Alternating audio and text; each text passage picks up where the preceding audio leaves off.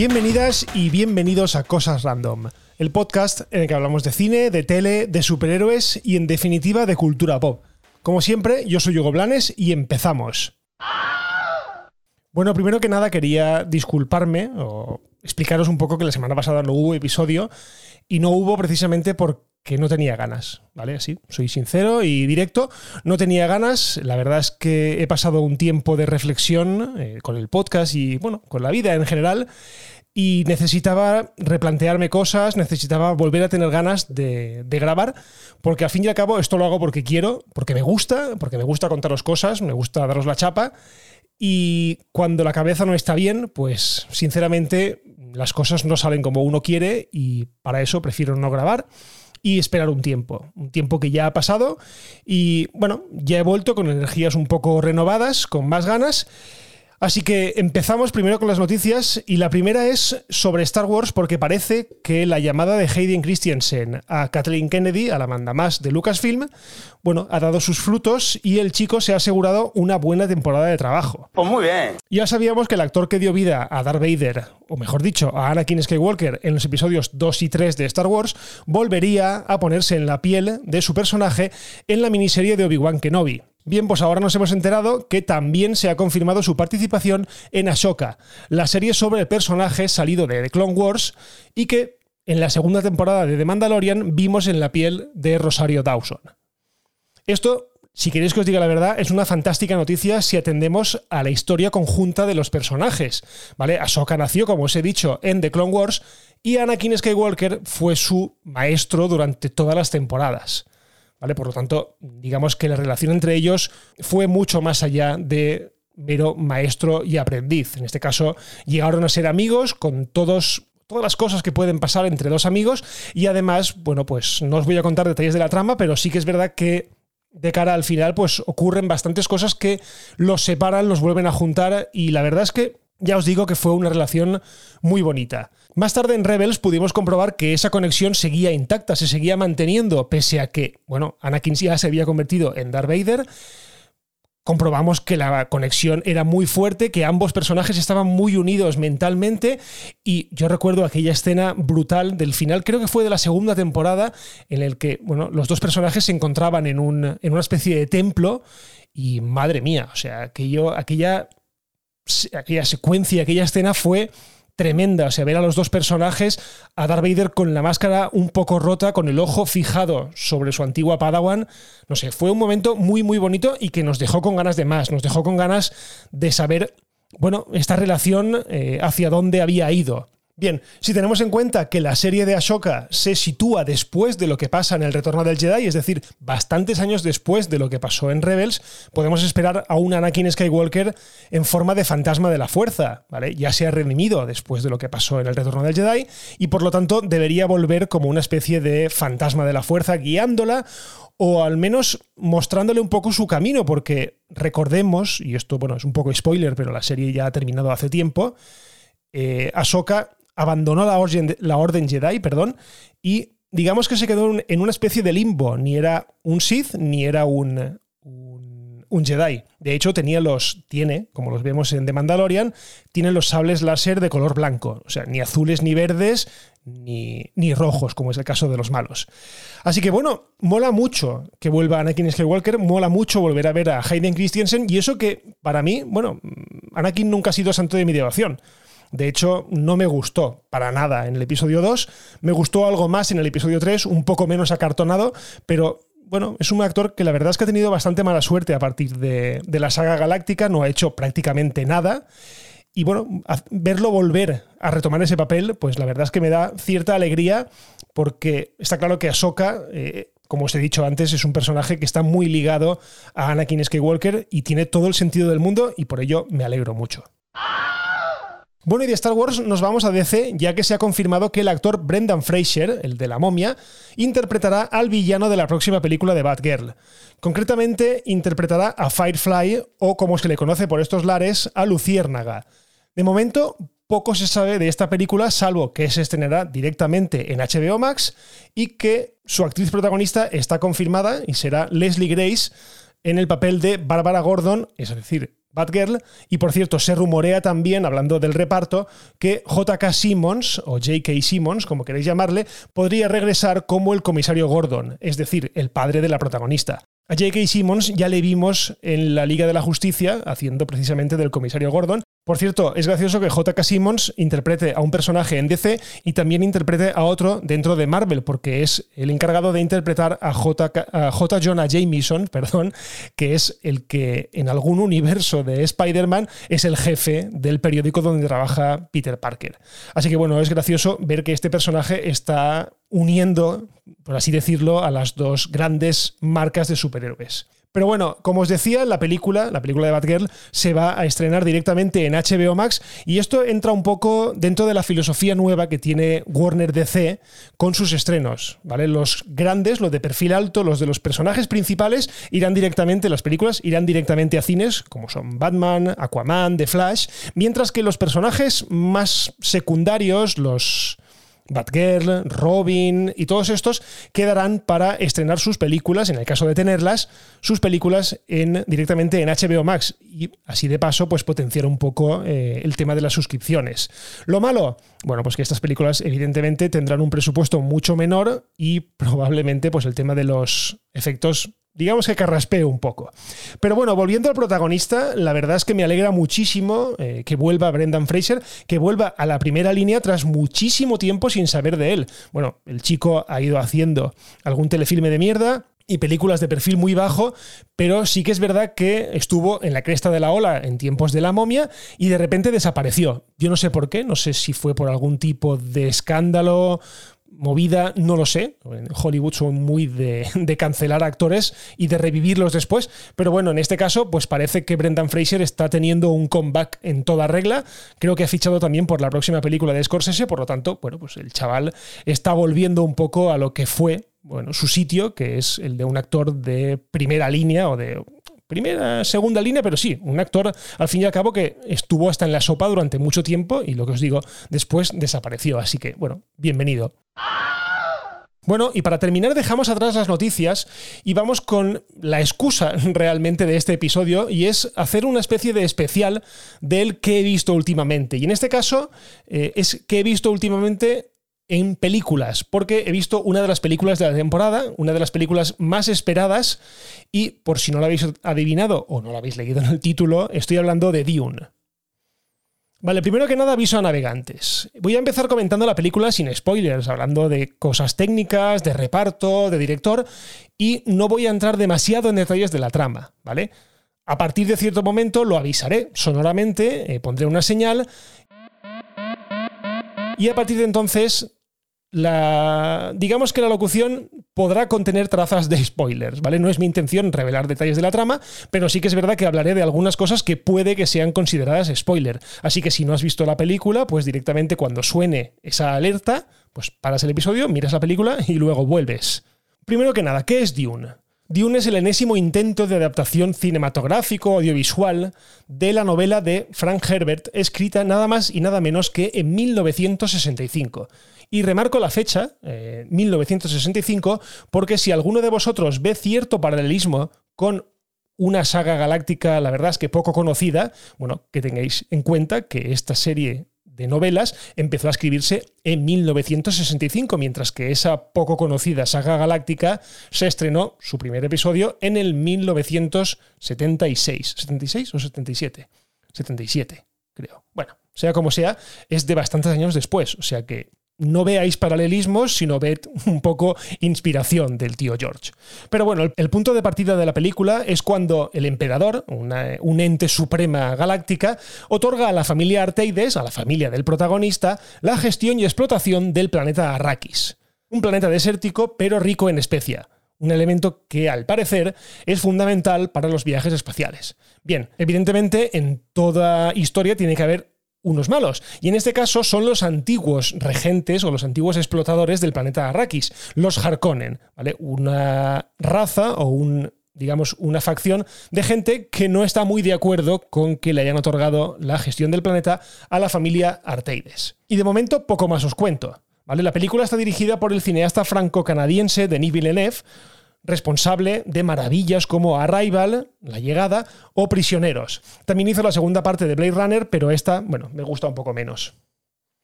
Bueno, ya tenemos los datos, y ahora vamos a lo que realmente importa. ¿Qué me ha parecido la película? Bueno, la película me ha encantado. Sí, de claro. Me ha parecido un espectáculo de ciencia ficción sin igual. O sea, yo, si queréis que os diga la verdad, jamás había visto un espectáculo de este calibre en el cine. Así, directamente. Y eso que la película es larga, es muy larga, pero si queréis que os diga la verdad, las dos horas y media que dura se me han pasado en un suspiro. En parte porque me he pasado casi toda la película con la boca abierta admirando la tremendísima dirección artística de la película. Todo era exactamente igual que como estaba en mi cabeza cuando me leí por primera vez la novela de Dune, una novela bastante densa, por cierto. En serio, todo, todo, todo es como se me había ocurrido. O sea, los, el planeta Arrakis, los gusanos, las naves, Prácticamente todo es como estaba en mi mente. Pero hay que dejar una cosa clara. Dune es una película tremendamente hostil con el espectador. Y os lo explico. No es algo que sea malo, simplemente que no llegas a empatizar con ningún personaje. Y precisamente esa es su intención. Lo que importa en la historia es lo que pasa a gran escala. Y eso la película, como os he dicho antes, con el tema de la dirección de arte, por ejemplo, lo hace de coña. Pero bueno, ya que hablo de personajes, ¿qué tal el reparto? ¿Qué tal los actores? En mi opinión están perfectos todos, absolutamente todos. Hasta el protagonista, Timothy Chamalet, que no es que sea santo de mi devoción y que la mayoría recordaremos por la película Call Me By Your Name, pues nos regala un Polar Taides perfectamente creíble. Muy sobrio, muy en su línea muy atormentado, que es como realmente existen los libros. Rebecca Ferguson, por ejemplo, está impresionante como la enigmática Lady Jessica, la madre del protagonista, y un personaje que también en los libros es tremendamente complejo y muy, muy interesante. Aquí ella lo cumple sobradamente. Oscar Isaac, que interpreta a su marido, al duque Leto, también cumple perfectamente con su papel, su papel de cabeza de familia y cabeza de, casa noble. Bueno, ningún, ningún tipo de, pega sobre él. Josh Brolin y Jason Momoa, que interpretan a sendos oficiales del ejército, están para mí perfectos. Y eso que a mí me da la sensación de que Jason Momoa siempre hace el mismo papel, pero oye, lo hace perfecto.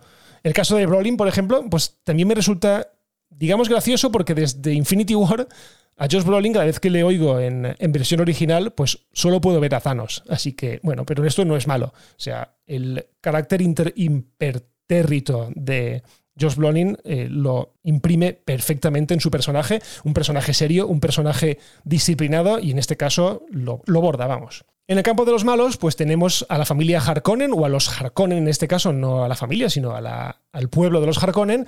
Tenemos al irreconocible Stellan Skarsgård, ¿vale? Eh, que lo conoceremos, por ejemplo, por la película Mamma Mía, por ser el doctor que ayuda a Jane Foster en las películas de Thor, o en la última serie de Chernobyl interpretaba a, a, uno de los personajes. Bien, aquí interpreta al barón Harkonnen, y ¿qué queréis que os diga? O sea, el tío da muchísimo miedo, su apariencia es tremendamente imponente y siniestra y es tal y como, es que lo vuelvo a decir, es tal y como lo había imaginado cuando leí los libros. Por otro lado, también tenemos a Dave Bautista, que interpreta a uno de sus oficiales. A Dave Bautista lo conoceréis por ser Drax en Los Guardianes de la Galaxia. Bueno, aquí interpreta a un bestia, a una bestia, nunca mejor dicho, que, que directamente una máquina de matar y lo hace perfectamente. Y por último tenemos a los lugareños, a la gente que habita desde un principio Arrakis, que se llaman los Fremen y que los tenemos encabezados por Zendaya y Javier Bardem. Esta primera con esa mirada enigmática que tiene y Javier Bardem pues con su presencia potente en todo lo que hace. Bueno, la verdad es que tienen poco papel dentro de la película, pero bueno, de esto hablaremos un poco más tarde. Y para terminar este repaso así sin spoilers, nos quedamos con la música.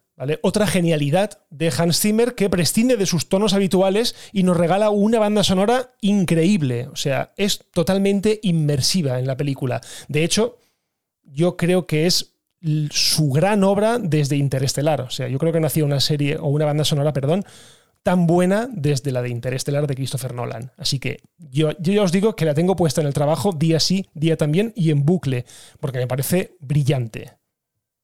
En definitiva, Dune no apunta al corazón, apunta a los sentidos, esto lo hace perfectamente y inyecta al, espectador una sensación de necesitar más y más. O sea, es absolutamente increíble.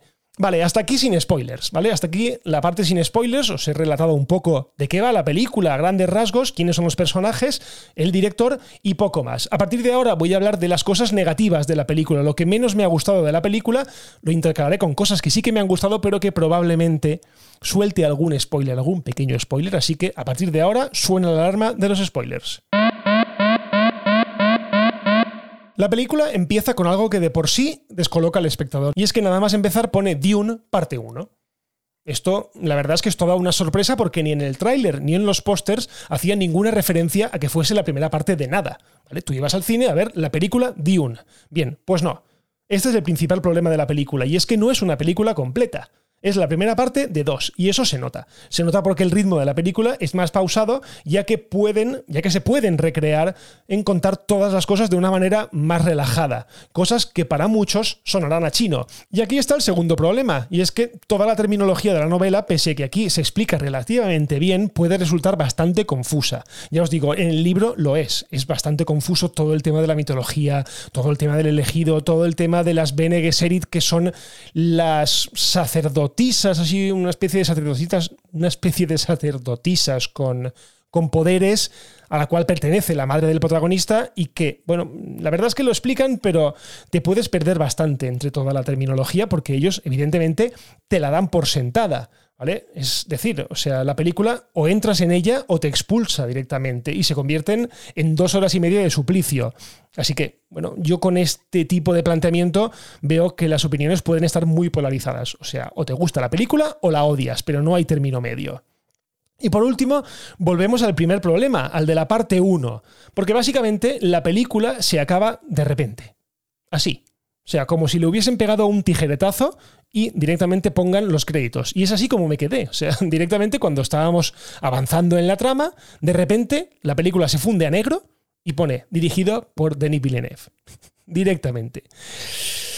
No sé, eh, te deja con el culo torcido, te deja con ganas de más, como os he dicho antes, y ahora ya no es un problema, pero durante unas semanas lo ha sido, y es que no se sabía si habría una segunda parte. No se sabía si eh, esa segunda parte se llevaría a cabo, porque no hicieron como por ejemplo con El Señor de los Anillos u otras películas cuyas secuelas estaban aseguradas y es grabarlas al mismo tiempo. No, aquí el reparto ya se ha ido a su casa desde hace tiempo y no saben si volverán o no. Bueno, no lo saben hasta la semana pasada cuando Warner se encargó de mm, confirmar que la segunda parte estaba ya en marcha y que se estrenaría en 2023. Esto se debe básicamente a que la película no le ha ido mal en los cines, porque eh, el hecho de hacer una segunda parte estaba muy ligada a su rendimiento en las salas de cine. Bueno, no le ha ido mal. De momento creo que lleva unos 300 millones de dólares recaudados en todo el mundo, en parte porque se estrenó tres semanas antes en el resto del mundo, tres semanas antes que en Estados Unidos. Y preguntaréis por qué. ¿Por qué pasa esto de que estrenan la película antes que en Estados Unidos, cuando suele ser lo contrario? Bueno, esto se debe a que la política de Warner durante todo el año 2021 fue de estrenar sus películas de manera simultánea en HBO Max y en cines. Esto implicaba solamente a los Estados Unidos. Por lo tanto, Warner decidió que en lugar de estrenarlas en todos los sitios el mismo día, se estrenara en aquellos sitios donde no había HBO Max tres semanas antes y se aseguraban una buena tajada de taquilla. ¿Por qué? Porque si la película salía en HBO Max, estaba clarísimo que al momento siguiente estaría disponible en los principales videoclubs, entre comillas, de torrent de todo Internet. Y la gente, bueno, se la bajaría indiscriminadamente y no iría al cine a verla. Por lo tanto, yo creo que esta, esta decisión fue acertada, estrenarla antes en los, en los cines del resto del mundo y así ir haciendo caja antes de que llegara a Estados Unidos. Así todo, os lo digo, la película vale la pena verla en el cine, sí o sí. O sea, no la veáis en casa, por favor, vedla en el cine y si podéis, verla en salas IMAX porque la película es un puto espectáculo. Así, directamente. Pero bueno, a HBO Max tampoco le ha salido mal la jugada porque se ha convertido en la película más vista de la historia de la plataforma. Un título que hasta entonces tenía la Liga de la Justicia de Zack Snyder. Bueno, pues ahora es Dune, la película que más gente ha visto a través de la plataforma. Y bueno, no me extraña si es gratis. o sea que, bueno. Eh, como os he dicho, la película está confirmada, la segunda parte ya está confirmadísima para 2023, para octubre de 2023 y exclusivamente en cines. Eso ya se ha encargado el director de decirlo, que solamente se va a estrenar en cines. Después, evidentemente, llegará a HBO Max, pero de inicio solamente en cines. Y bueno, lo que sabemos es que él regresará como director, Hans Zimmer regresará como compositor de la película y se espera que la parte del reparto que continúa vivo pues regrese en esta segunda parte y veamos un poco más de esos personajes que no hemos visto tanto en la primera parte, como han sido, por ejemplo, el personaje de Zendaya o el personaje de Javier Bardem, que quedan un poco diluidos en la trama porque evidentemente salen al final y están muy destinados a una segunda parte o a una hipotética segunda parte que, bueno, ya sabemos qué pasará. Así que bueno, ya os digo, mm, una película totalmente recomendable, una película que yo me he pasado pipa, me lo he pasado pipa viéndola en, en cine en castellano primero y después en inglés en casa, porque sí que es verdad que necesitaba verla en inglés y por circunstancias por donde vivo, pues no emiten o no proyectan películas en versión original y me toca verlas en castellano. Entonces, primero en castellano, me flipé muchísimo con todo el espectáculo que es y después la volví a ver en inglés y gana muchísimo más, evidentemente, pero ya lo que gano con las voces lo pierdo con la espectacularidad, pues que tranquilamente en casa pues no es lo mismo. Así que nada, eh, ya os digo, una grandísima película, todavía estáis a tiempo para verla, ya sé que esta semana llega a Eternos, pero bueno es interesante que vayáis a verla porque ya os digo que vale muchísimo la pena. Y es que me repito mucho, pero es que es verdad, la película me ha gustado muchísimo. Y bueno, hasta aquí este episodio de Cosas Random. Muchísimas gracias por escuchar y ya sabéis, si os ha gustado, compartid, suscribíos, porque así os enteraréis de cuando publico cosas nuevas. Si os queréis poner en contacto conmigo, como siempre estoy en Twitter, en arroba Blanes y en arroba las cosas random. Y por lo demás, lo dejamos aquí y nos escuchamos en el próximo episodio de Cosas Random. Un abrazo y adiós.